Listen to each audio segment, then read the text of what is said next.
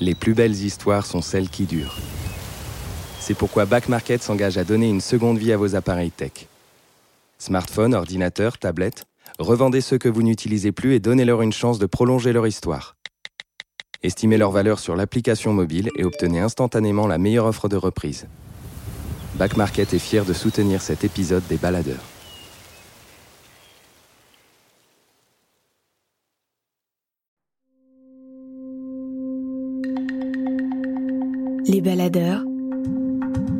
Récits d'aventure et de mésaventures en pleine nature. Une série audio du magazine Les Others.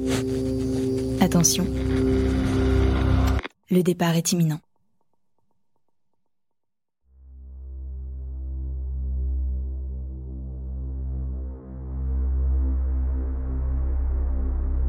Accepter de regarder en face le chaos c'est se donner une chance de côtoyer le merveilleux, car de l'obscurité naît la lumière et du désordre la liberté. Les tornades ont trouvé, entre les grandes étendues de l'Oklahoma, du Texas et du Missouri, les conditions idéales pour dévoiler toute leur puissance. Lorsqu'elles se forment dans cette zone, que l'on appelle la tornado allée, il y a ceux qui fuient et il y a ceux qui restent. Chasser les tornades, ce n'est pas seulement vouloir être témoin, c'est une prise de risque, une envie irrépressible de maîtriser les éléments, de s'approcher au plus près, de contrôler ce qui nous échappe. En 2011, Tony le Bastard s'envole pour la première fois aux États-Unis avec deux compagnons de voyage. Ils n'ont alors qu'une obsession, poursuivre ces monstres météorologiques en quête d'images à garder en tête et dans les cartes mémoire de leurs appareils photo. Pendant des journées entières, il sillonne les routes à travers les grandes plaines jusqu'au matin du 24 mai 2011. Aux premières lueurs, le ciel n'est pas encore menaçant. Tout est calme et pourtant, les prévisions s'affolent. Rarement le niveau d'alerte n'avait été aussi élevé. Les tornades se préparent et s'annoncent dévastatrices.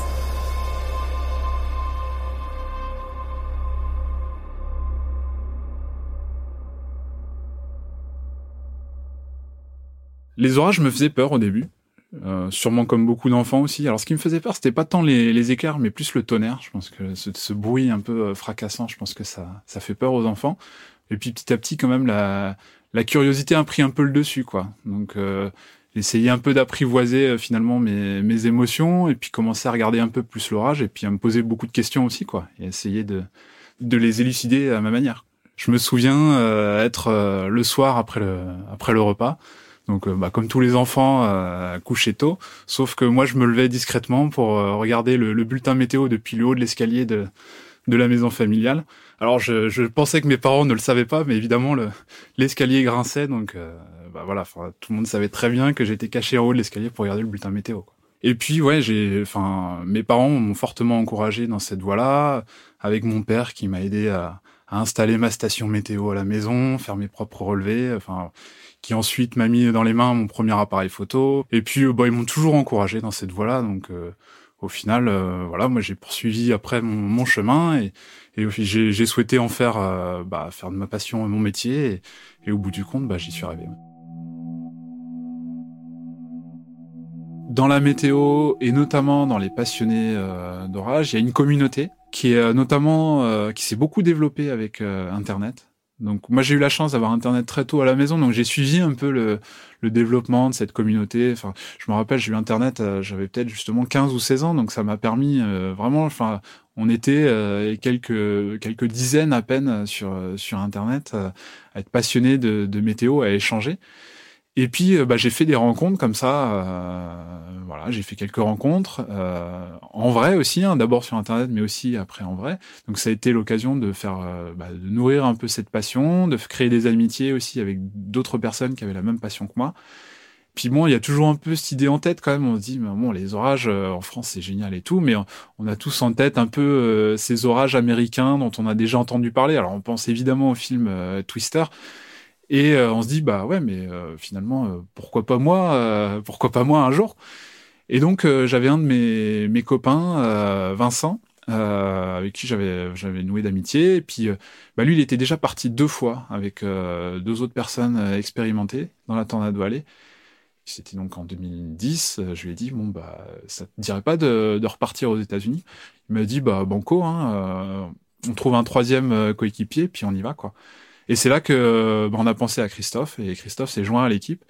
Et, donc on a commencé à construire notre notre voyage pour partir dans la Tornado Valley. C'est une région des États-Unis, donc située dans le centre des États-Unis, entre les Rocheuses et les Appalaches. C'est une zone des États-Unis qui est euh, très plate et euh, qui est un peu au carrefour entre euh, différentes influences atmosphériques, notamment bah, l'air humide et chaud du, golfe du Mexique hein, qui peut remonter sur les plaines, l'air froid qui peut descendre du, du, Canada par les Rocheuses, et puis de l'air sec qu'il y a sur les hauts plateaux là, plus à l'est, vers les déserts du Nouveau-Mexique par exemple.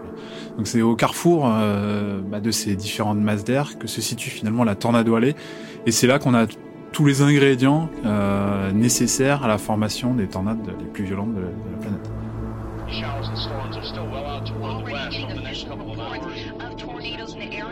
Quand on part à la chasse aux, tornades, évidemment, le, point de chute, on le connaît pas vraiment à l'avance. Enfin, disons qu'on s'est fixé euh, une cible, là où démarrer la chasse, mais après on sait pas où est-ce qu'on va finir. Donc là, on atterrit euh, dans l'est du, Colorado, et euh, bah évidemment, déjà pour Christophe et moi, c'est, euh, enfin c'est tout nouveau, quoi. C'est la première fois qu'on met les pieds aux États-Unis, donc déjà, ne serait-ce que par découvrir un nouveau pays et tout ça, enfin il y a déjà, on en prend plein, plein les yeux évidemment, et puis même déjà côté ciel aussi, on en prend plein les yeux. Les, les orages du Colorado ont la réputation un petit peu d'être particulièrement colorés. Alors c'est un peu le l'ambiance un peu désertique de l'est du Colorado qui fait ça. Enfin voilà, il y a vraiment cette caractéristique propre aux orages du Colorado qu'on retrouve déjà dès notre première chasse alors qu'on vient d'arriver aux États-Unis.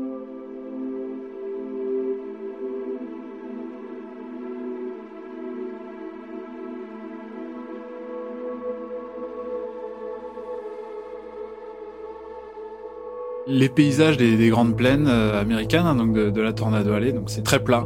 Si on prend toutes les régions, de, notamment du, Kansas, de l'Oklahoma ou, du nord du, Texas, c'est vraiment des régions qui sont très faciles pour se déplacer. Il n'y a pas beaucoup d'arbres, beaucoup de champs et, de, céréales, des champs immenses, des grandes fermes aussi hein, qu'il peut y avoir. Euh, voilà, on voit toutes ces fermes texanes par exemple, il y a beaucoup de bétail, euh, voilà. Et puis donc euh, c'est aussi euh, des, plaines qui sont qui ont présentent l'avantage pour le, le, chasseur de, de tornades d'être d'avoir un réseau routier très particulier, c'est quadrillé quoi, vraiment de manière très régulière. Et du coup c'est très très facile pour l'observation d'une part parce que l'horizon est dégagé et en plus parce que le réseau routier est très favorable.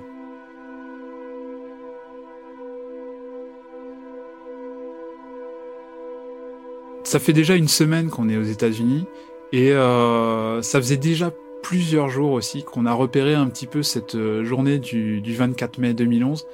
Cette journée qui, qui promet d'être euh, vraiment particulière, avec des ingrédients, tous les ingrédients réunis finalement pour avoir un épisode de tornade, ce qui s'appelle le Tornado Outbreak, sur les grandes plaines. voilà, enfin quelque chose de, de, vraiment très violent qui se profile. Et bah, cette journée, comme souvent, elle commence un peu la veille aussi. Alors évidemment, les jours d'avant, on avait déjà vu ce qui se profilait. Et la veille, bah, les, les modèles météo, euh, donc ce qui nous permet de faire la, prévision météo, confirme euh, ce, qui se, ce qui se présente, que, que cette journée va être euh, vraiment hors norme.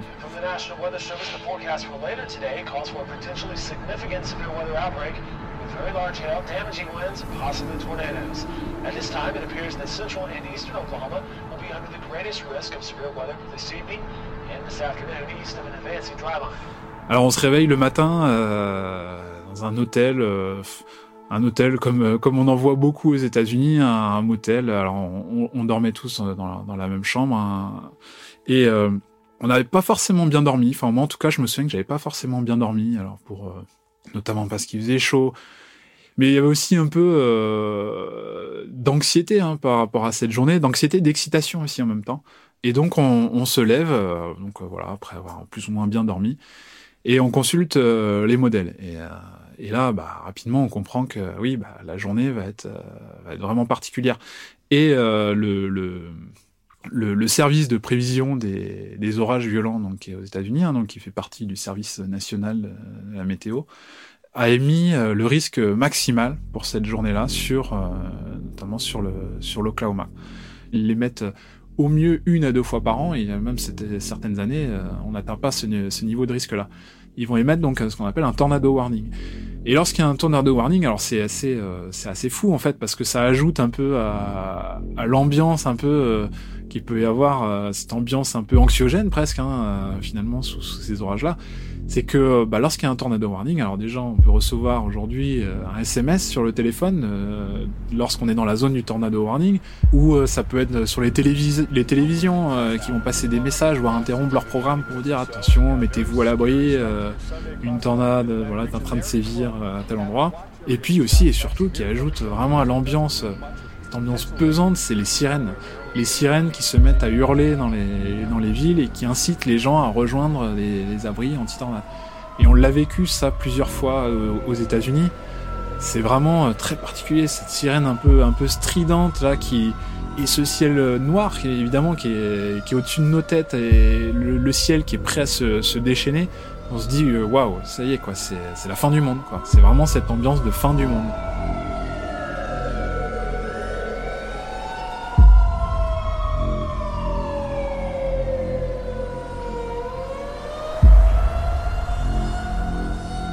Alors les abris anti-tornades, c'est peut être euh, un abri euh, qu'un particulier à faire construire chez lui. Hein. Euh, une cave, par exemple, souvent ça se résume à une petite cave finalement, peut-être au milieu du jardin, un petit abri dans, le, sol, hein, et donc pour, pour se protéger. Et puis après, il y a des abris plus ou moins enfin publics. il peut y en avoir dans les aéroports notamment. Il peut y en avoir, euh, je sais pas, dans les les écoles aussi. Voilà, des zones plus protégées. Souvent, c'est un peu au milieu des bâtiments ou des choses comme ça, dans les bâtiments publics où les, les murs sont un peu plus renforcés. Enfin, c'est des zones qui sont censées être plus sécurisées et qui permettent de recevoir du monde pour justement, en cas d'alerte aux tornades, euh, voilà, que les, gens puissent se mettre à, l'abri. Et c'est, euh, enfin, c'est toujours un peu surprenant, par exemple, quand on arrive à l'aéroport de, de, Denver, là, dans le Colorado. Euh, donc qui est euh, dans la partie ouest hein, des, des, Grandes Plaines, au pied des, pieds des Rocheuses, qui fait partie aussi de la Tornado Alley. Lorsqu'on parcourt les couloirs de l'aéroport, on voit ces, euh, ces, petits panneaux avec un petit dessin de tornade et indiqué Tornado Shelter, donc l'abri l'abri anti-tornade au sein de l'aéroport. Et là, on se dit, ouais, d'accord, bon, on y est, quoi. Donc là, clairement, on se dit, bon, bah, ouais, c'est la grosse journée, quoi. Et jusque-là, on, a vécu quelques, quelques orages, quelques très beaux orages. On a même vu quelques, quelques tornades, mais toujours un petit peu loin, des tornades de faible intensité.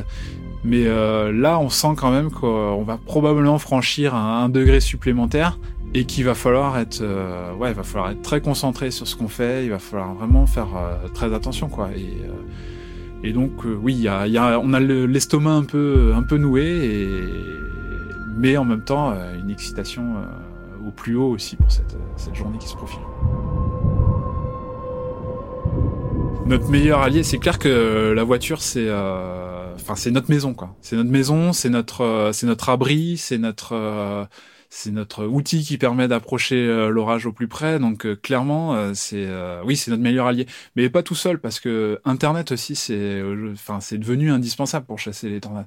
Je pense qu'il n'y aurait pas autant de chasseurs de tornades aujourd'hui s'il n'y avait pas Internet, c'est clair, parce que avec toutes les données qui sont disponibles, les radars, les satellites, les stations météo, enfin tout ça, ça permet quand même de, de produire une prévision météo qui va être précise et qui va nous permettre d'approcher au plus près les, les, tornades. Donc on a notre petit trépied dans la voiture qui permet de fixer l'ordinateur au tableau de bord de, de la voiture. Donc c'est euh, une petite cellule 3 euh, ou 4G qui va nous permettre d'avoir Internet euh, donc dans la voiture. Et, euh, et puis bah, les appareils photo, tout ce qui va avec, les cartes mémoire, les disques durs. Euh, on mange un peu euh, souvent dans la voiture. Enfin, c'est oui, enfin, on fait du, on fait un peu du camping aussi pendant euh, finalement pendant ces, quatre semaines là. Et donc on prend la route depuis Kingfisher, donc qui est tout près dans, la d'Oklahoma City, dans le centre de l'Oklahoma. Et on prend donc la route pour Enid. Donc tout de suite, on, part sur, euh, sur les premières cellules orageuses hein, qui, sont, qui sont formées un petit peu à l'ouest. Et euh, bah, on voit clairement que tout de suite, le, potentiel, euh, le potentiel de la journée s'exprime tout de suite face à nous. On a déjà un orage qui est, bien formé, bien structuré. D'habitude, ça prend toujours un petit peu de temps. L'orage, il se forme, et puis petit à petit, il structure. Ça prend de longues minutes, voire quelques heures. Là, euh, rapidement, il a, déjà commencé à rentrer en rotation. On a ce qu'on appelle le mésocyclone qui s'est formé, donc cette colonne rotative là, où les, ascendants de l'orage qui vient nourrir l'orage se forment. Donc la colonne euh, rotative, elle est déjà bien en place, donc le, mésocyclone est déjà bien dessiné. Et euh, bah, on choisit de se repositionner un petit peu plus à l'est pour suivre cette cellule orageuse. Et en fait, rapidement, il y a un incident technique qu'on n'avait pas du tout vu venir. C'est que bah, on perd la connexion Internet. Et là, clairement, bah, on devient un petit peu aveugle. Alors on a toujours nos yeux pour voir ce qui se passe, mais euh, ces orages sont tellement immenses, euh, la région est tellement immense, les enjeux sont tellement énormes aussi hein, sur cette journée que pas le choix, on, se replie quoi. On choisit de se replier pour euh, plus à l'est. les orages se propageant d'ouest en est, donc on, décide de prendre un peu les devants. Mais euh, bah, on peut pas se passer de la connexion internet quoi. C'est notre, enfin c'est notre quatrième passager, quoi. Enfin, clairement, il faut, on peut pas s'en passer.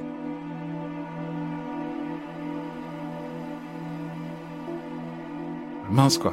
On peut pas rater cette journée-là, quoi. C'est pas possible. Ça fait déjà plusieurs jours qu'on attend cette journée avec euh, impatience. Et là, euh, c'est un peu euh, comme si tout s'effondrait devant nous, parce que clairement, on peut pas continuer de manière sereine sans connexion Internet.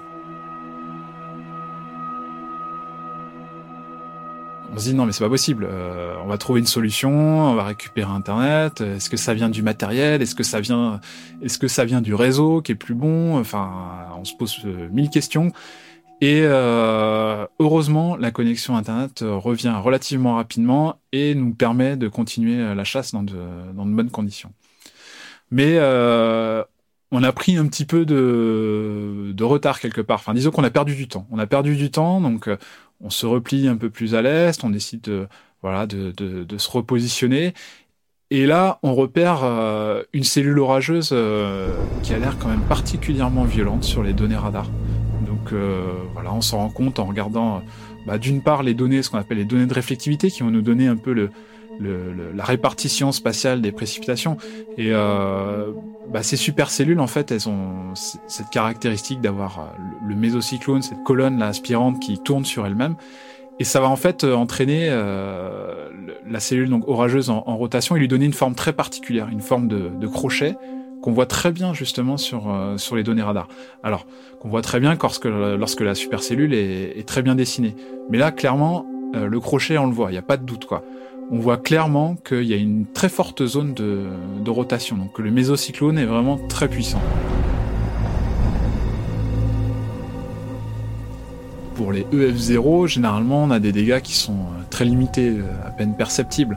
Euh, des vents qui dépassent, qui dépassent même pas les 80 km/h. Donc finalement, c'est des choses qu'on peut rencontrer même nous en France, en dehors d'une tornade. Donc rien d'extraordinaire. Et puis petit à petit, euh, à mesure qu'on monte dans, dans l'échelle de, Fujita, donc euh, qui va de 0 à 6, bah F1, euh, là on commence à avoir des dégâts un petit peu plus significatifs, mais on reste encore dans des valeurs que nous on peut rencontrer dans nos tempêtes ici. Et bah voilà, dès qu'on arrive EF2, EF3, là déjà les, les, dégâts sur les, habitations commencent à être assez significatifs. Et après, on arrive un peu dans les tornades qui sont vraiment extrêmes. Alors, on considère qu'une tornade est de forte puissance à partir de F3 hein, quand même. Donc déjà, F3, on est sur euh, sur des, tornades quand même qui sont remarquables. Et après, on arrive sur les, tornades de F4, F5. F5, donc là, on franchit les, les 300 km/h. Et là, en fait, c'est euh, c'est même pas imaginable en fait. Il, y a des tornades F5 qui ont produit des, dégâts mais vraiment incroyables. Alors ça peut être évidemment euh, des fois des, poutres en bois euh, plantées dans des murs euh, en béton. J'ai déjà vu, en tout cas pas de mes propres yeux, mais en tout cas entendu parler de tornades qui ont arraché le, bitume de la route. Donc c'est vraiment des ou des, tornades F5 qui transportent des, camions quoi. Et là, quand on a un mésocyclone puissant comme il est à ce moment-là sur le radar, il n'y a aucun autre possible, il y a une tornade dessous. Et certainement une tornade euh, très puissante.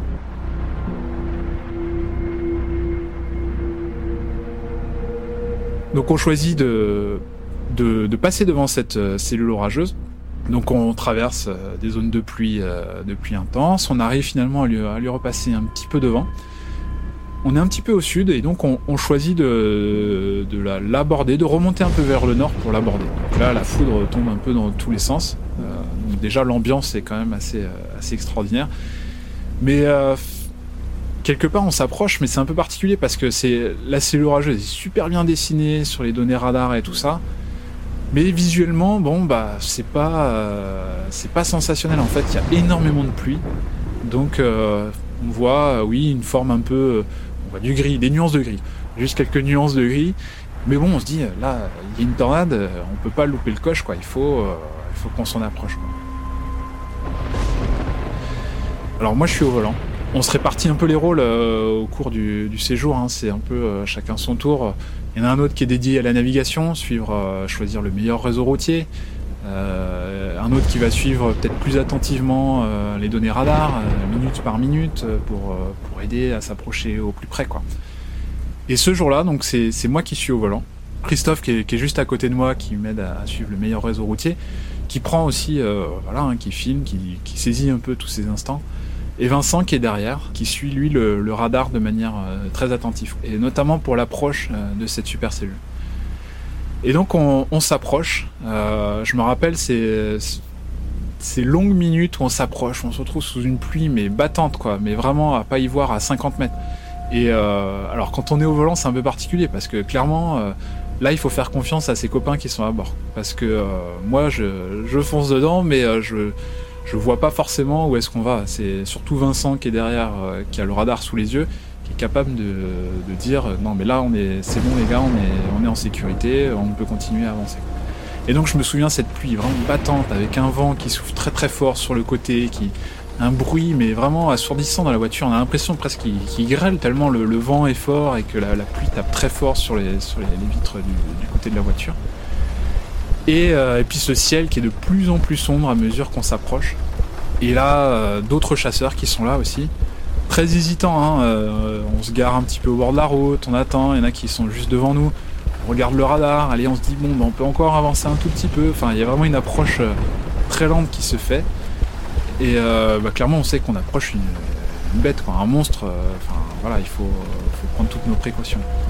Et on voit même euh, des chasseurs qui choisissent de faire demi-tour. Alors est-ce qu'ils font demi-tour On se pose la question, est-ce qu'ils font demi-tour pour des questions de sécurité parce qu'ils sentent que euh, non mais là c'est pas possible Est-ce qu'ils font demi-tour parce qu'ils disent que bah, cet orage euh, il en vaut pas la peine parce qu'il y a trop de pluie, on n'arrive pas à voir, donc ils décident d'aller sous un autre orage?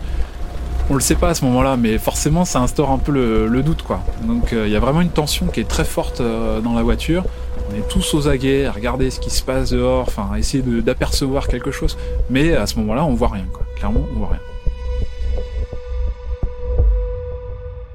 Je pense que il y a une forme de compétition qui, qui s'est un peu engagée quand même avec euh, les réseaux sociaux, des choses comme ça, où il y a un peu la course euh, à l'image la, la, plus folle, quoi.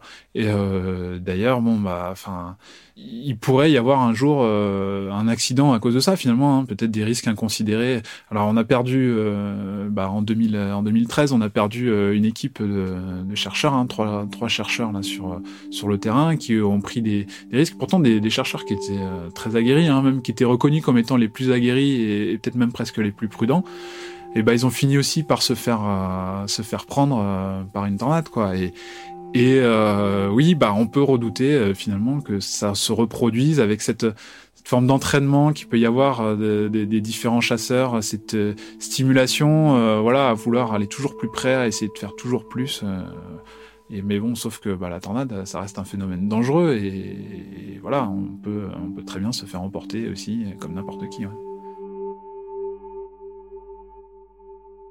Et euh, à un moment, bah, on se dit, euh, on voit une masse un peu plus sombre nous passer devant, mais euh, difficile de savoir si c'est la tornade ou pas. Et quand même, le ciel a l'air un peu de se de s'éclaircir sur le côté. Alors il pleut, il pleut toujours très fort, hein, le vent est toujours très fort, mais on sent que le ciel est plus lumineux sur le sur le côté de la voiture. Et donc là, on, comprend, même en regardant le radar, que bah, la tornade, elle a dû passer sur sur notre chemin, finalement, en tout cas, nous passer devant. Et euh, on se dit, bon, bah, on va peut-être pouvoir, euh, finalement, en arrivant par derrière, réussir à l'observer. Donc on continue notre chemin, et là, on fait à peine quelques, euh, quelques centaines de mètres ou, kilomètres, que là, bah, qu'est-ce qui se passe? C'est qu'on se retrouve avec une ligne électrique en plein milieu de la route. une ligne électrique, un fil de barbelé, et là, on comprend qu'on arrive sur le, finalement, sur les, les traces de la tornade, quoi. La tornade est passée par là. Et rapidement, bah, on comprend que tout a été euh, dévasté, quoi. On, on slalome un petit peu entre les, les, fils électriques, là, avec la voiture, tant bien, tant bien que mal. Et, puis là, on, commence à regarder un petit peu, et puis en fait, on, voit qu'il y a des, des, bâtiments, des maisons, mais qui sont complètement rasés. Tout est mis à sac, il n'y a plus rien. Et là, clairement, l'ambiance, elle a changé. Il n'y a plus vraiment un mot dans la, dans la voiture. Et là, on se dit, enfin, il y a des sentiments un peu particuliers qui nous parcourent, quoi. On se sent un peu, euh, c'est bête, hein, mais on se sent un peu presque coupable en fait dans ces moments-là. On se dit, ah ouais, nous on suit euh, un phénomène qui nous fascine et tout, et, et on en est presque des fois espéré, ouais, une super tornade et tout. Mais là, on est rattrapé un peu par la réalité, quoi. La réalité du phénomène, ou euh, qui est un phénomène destructeur et qui qui peut emporter des maisons et des vies surtout. Euh, et, là, on se sent, ouais, c'est un peu particulier. Il y a côté, on a l'impression d'être, d'avoir une passion un peu malsaine. Alors pourtant, on n'est aucunement responsable de tout ça, mais euh, mais voilà, il y a ce sentiment un peu particulier qui, quand on est chasseur euh, d'orage ou de tornade, fortiori, enfin, ce qui nous plaît, c'est la, beauté du phénomène, le, côté extrême qu'il peut y avoir, mais certainement pas ce côté destructeur et, voilà. Et donc ça, ça nous affecte un peu quand même. Donc euh, on repart. Et là, on prend la direction euh, plutôt d'Oklahoma City. Donc, euh, alors c'est un peu particulier parce que chasser dans ces régions-là, lorsqu'on arrive près des villes, c'est un peu délicat parce qu'on va être confronté à la circulation, le risque d'être pris éventuellement dans des embouteillages. Donc bon, on y on y va, mais bon, on dit que c'est peut-être pas la meilleure la meilleure zone de chasse non plus. Et euh, pourtant, euh, il y a encore des cellules orageuses qui sont très violentes à l'ouest et qui s'approchent. Et clairement, le potentiel, il est encore là, quoi. Donc euh, Vincent, avec son expérience, voilà, nous, nous guide un peu dans cette banlieue d'Oklahoma City, notamment à l'est d'Oklahoma City. Et là, donc, bah, moi, je continue au volant et on traverse des zones de pluie, de la pluie, de la pluie, à n'en plus finir. Et on se dit, mais enfin, moi, je me dis au fond de moi, mais où est-ce où est-ce qu'on va, quoi? Enfin, toujours en gardant un petit peu cette tornade euh, en tête qu'on vient de manquer, mais euh, dont on a vu les dégâts. Enfin, c'est un peu spécial quoi. Euh, cette deuxième partie de, chasse là où, ouais, il y a toujours cette tornade qui nous trotte un peu dans la tête. Et, on continue donc vers l'est d'Oklahoma City. On est toujours dans la banlieue. Et là, Vincent, voilà, il, est plutôt confiant lui sur la suite. Voilà, il nous dit que bon, bah, y a des cellules orageuses qui, qui, progressent, on va sortir bientôt de la pluie. Euh, c'est assez prometteur ce qui se profile derrière, avec une, une super cellule qui approche et euh, ouais, le, il sent que le, potentiel est plutôt bon pour, euh, pour les heures qui, ou en tout cas les minutes qui viennent. Et donc on continue, on continue, et puis euh, il nous dit quand même de, ouais, de garder un œil un peu. Celui il est derrière, il a pas forcément, il voit pas tout ce qui se passe autour de lui, hein, il, observe comme il peut. Il demande à Christophe de regarder un peu ce qui se passe par la fenêtre, moi aussi, enfin voilà. Et Christophe il dit euh, non mais là euh, là les gars il y a un truc il a un truc qui est en train de se produire là, il y a un truc qui démarre là, il y a une tornade qui est en train de se former. Juste à, quelques centaines de mètres à droite de la voiture, on voit le, nuage qui commence à, rentrer en rotation de manière très rapide et puis un, petit tuba qui commence à descendre. Et clairement, euh, là, il y a une tornade qui est en train de se former euh, tout près de nous. Donc euh, ni une ni deux, faut appuyer sur le champignon. moi je fonce et tout. Et puis il faut se dégager en plus parce qu'il y a des arbres qui nous, gênent dans l'observation là juste à droite. On peut pas s'arrêter là où on est, c'est très compliqué de s'arrêter. Donc on accélère. Et là, on arrive dans une zone un peu plus dégagée. Et là, ouais, bah, clairement, on voit, il y a déjà une tornade qui est, euh, qui, est en train de tout dévaster à quelques centaines de mètres de nous. Donc, on sort de la voiture et on essaye d'immortaliser l'événement. Donc, chacun, euh, Christophe et Vincent filment, moi je filme un petit peu, je prends quelques photos. Mais euh, voilà, tout va très vite en fait, et on se rend compte que, bah, que la tornade, elle avance très très vite aussi. On est encore un peu en sécurité, quoi, mais mais on sent que voilà, enfin là, on est déjà dans le feu de l'action. On n'a même pas eu le temps finalement de de, de, de, se poser que déjà on a une tornade que devant nous. Et là, c'est enfin, c'est complètement euh, incroyable, quoi. On a une, une, tornade qui est, qui est très fine et qui se déchaîne. Euh, on voit une, nous, on voit juste, on est près du sol, on voit juste euh, des, des, des branches qui commencent à voler, des arbres même qui commencent à voler, voilà, tout, tout près de nous. Et on se dit, c'est, enfin, c'est complètement fou, quoi. L'air qui rentre en mouvement de manière aussi rapide et tout. Et puis, on se rend compte que la tornade, elle vient dans notre direction. Faut même pas réfléchir, euh, il faut remonter dans la voiture, il faut reprendre euh, nos distances. Et pendant ce temps-là, Vincent continue à, filmer par la fenêtre euh, la tornade qui, s'approche. Et, enfin voilà, chacun est dans, son rôle à ce moment-là. Moi, je suis concentré sur ma route parce que je me dis aussi, mais voilà, moi j'ai mon rôle à jouer. Euh, il faut mettre les, copains en sécurité. Euh, voilà, je me concentre sur ce que j'ai à faire. Dans ces situations-là, les limitations de vitesse n'ont plus cours. Enfin, il faut se mettre en, sécurité. Et là, Vincent dit bon, c'est bon, on est, on est en sécurité. Là, les gars, on peut, on peut s'arrêter de nouveau. Alors le, déplacement des tornades est toujours un peu euh, un peu imprévisible, mais pas vraiment. C'est-à-dire qu'elle va elle, va toujours suivre plus ou moins l'orage qui lui a donné naissance. Mais voilà, il y a toujours des incertitudes, toujours ce risque qu'elle dévie un petit peu de sa trajectoire. Et cette tornade-là, elle a l'air un peu particulière parce qu'elle se tortille un peu dans tous les sens. Elle est toute fine, tout, tout allongée. On sent que qu'elle peut euh, d'un moment à un autre presque sauter euh, par dessus par dessus un bois et puis presque atterrir devant nous. Donc donc oui, clairement, on n'est on n'est pas en sécurité euh, totale à ce moment-là et on garde un œil euh, très vigilant sur, euh, sur cette tornade. Arrête-toi, traverse Et là, on sort et là, c'est complètement fou. La tornade, elle, elle s'est rapprochée et là, elle s'apprête à traverser l'autoroute sur laquelle on est, quoi, à quelques centaines de mètres de nous. Et en fait, elle traverse l'autoroute là exactement où on était juste quelques quelques secondes avant. Et là, c'est fou, quoi. La tornade, elle est elle est immense immense, pas tant pas sa, largeur, mais sa longueur. Ça fait ce qu'on appelle une tornade en, on appelle ça dans le, dans le jargon un peu des, chasseurs de tornades, une tornade en forme de trompe d'éléphant. Et c'est vraiment ça, quoi. C'est une immense tornade, une immense corde qui se, qui part depuis le, nuage et qui vient, qui vient s'échouer sur, euh, sur le sol.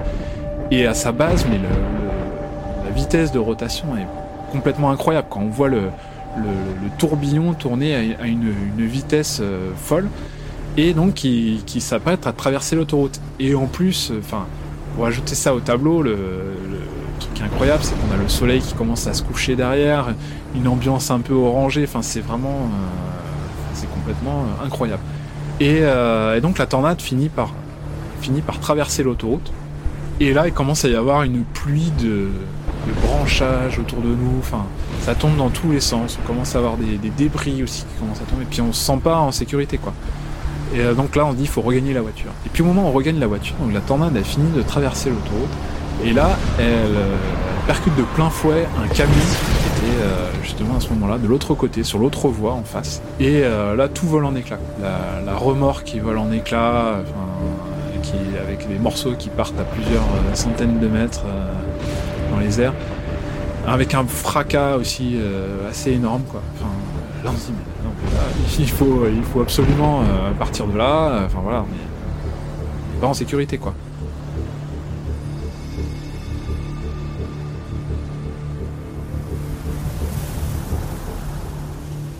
On voit euh, de l'autre côté de la route des gens qui font demi-tour, demi-tour sur l'autoroute. Enfin, évidemment, c'est un peu, euh, un peu la panique. Tout le monde, voilà, face à cette tornade, personne n'est serein. Et en fait, euh, la tornade se, dissipe euh, très vite une fois qu'elle a traversé l'autoroute. Le phénomène a duré peut-être, euh, je sais pas, deux minutes, trois minutes, a parcouru peut-être deux kilomètres, trois kilomètres maximum, mais été d'une intensité vraiment remarquable. Ou en tout cas, enfin, visuellement, clairement, il y, avait, quelque chose. Il y avait la une puissance incroyable qui se, qui se dégageait de, de cette tornade. Et au bout du compte, bah, cette tornade, elle a été classée EF2, e par le service euh, national météo. C'est euh, c'est une tornade qui est de puissance euh, assez remarquable. Mais quand on pense que quelques minutes ou quelques heures auparavant, on a échappé entre guillemets à une, une tornade de F5, ou en tout cas on est, arrivé sur les dégâts d'une tornade qui a été classée EF5, qui, bah, on le saura plus tard, hein, donc qui a aussi emporté 9 vies. Bien heureusement, le chauffeur du camion euh, s'en est, euh, s'en est sorti avec juste quelques, petites blessures et je pense surtout une, grosse frayeur. Et euh, finalement, bon, cette tornade aura fait quelques dégâts, mais pas de, dégâts majeurs sur quelques bâtiments, tout ça, mais bon, rien de, rien de bien majeur par rapport à ce que l'autre tornade qu'on avait pu voir auparavant.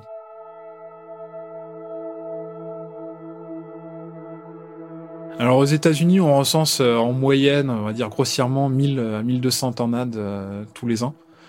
Donc euh, sur l'ensemble hein, des États-Unis, pour la plupart sont concentrés sur les, grandes plaines du centre des États-Unis ou sur le, sud-est des, États-Unis.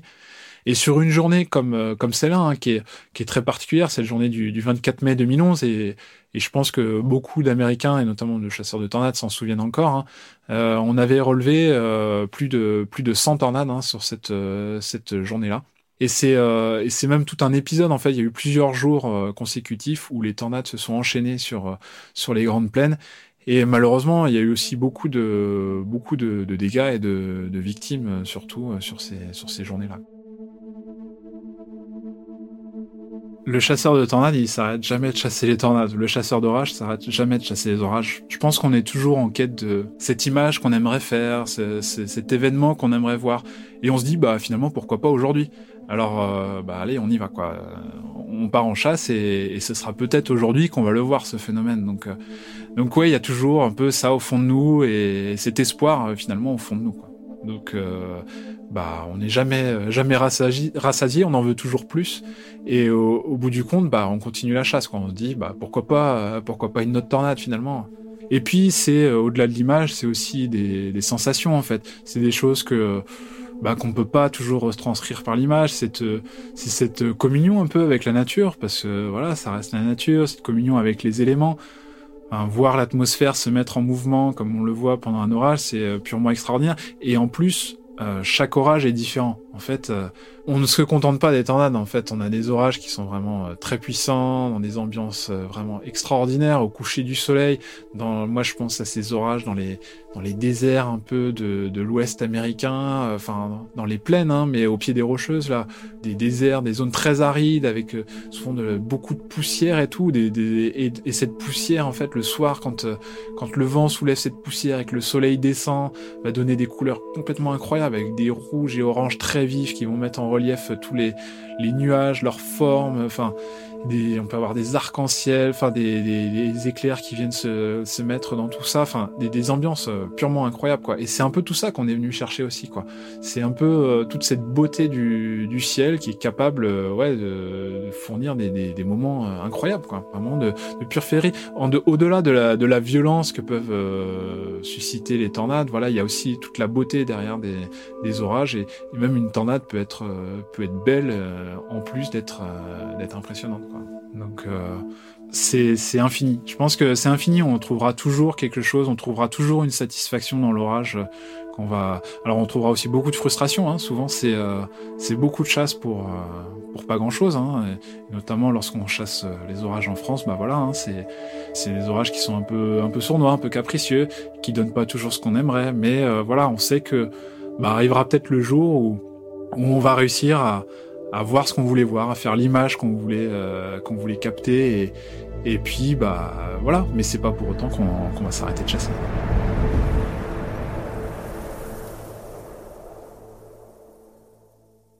Les Baladeurs, une série audio Les Others. Vous venez d'écouter un épisode co-réalisé par Thomas Fir et Clément Saccard, avec la musique originale de Nicolas de Ferrand et le mixage de Laurie Galigani. Un grand merci à Tony le Bastard pour sa participation et à Christophe Asselin pour les extraits sonores enregistrés pendant le voyage. En attendant de vous retrouver dans 15 jours pour un nouvel épisode, n'hésitez pas à nous mettre des étoiles sur Apple Podcast et à parler autour de vous du retour des baladeurs. À bientôt.